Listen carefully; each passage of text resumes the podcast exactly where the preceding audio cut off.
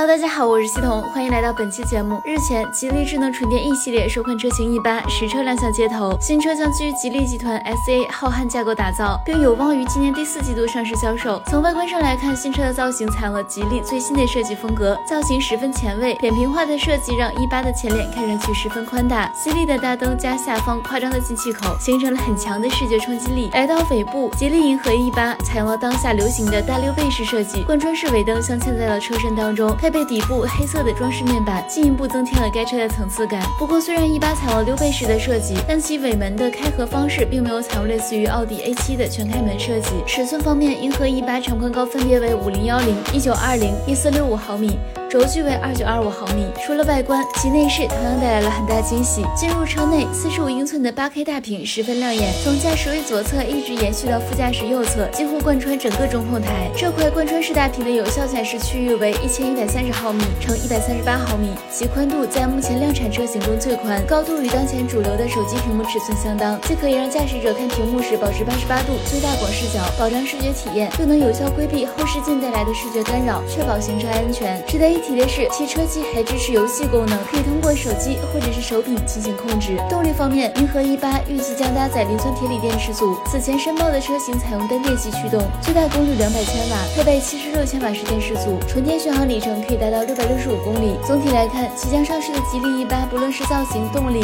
科技感都十分优秀。作为一款中大型轿车，其上市后将与比亚迪汉等车型展开竞争。好了，以上就是本期节目的全部内容，我们下期再见。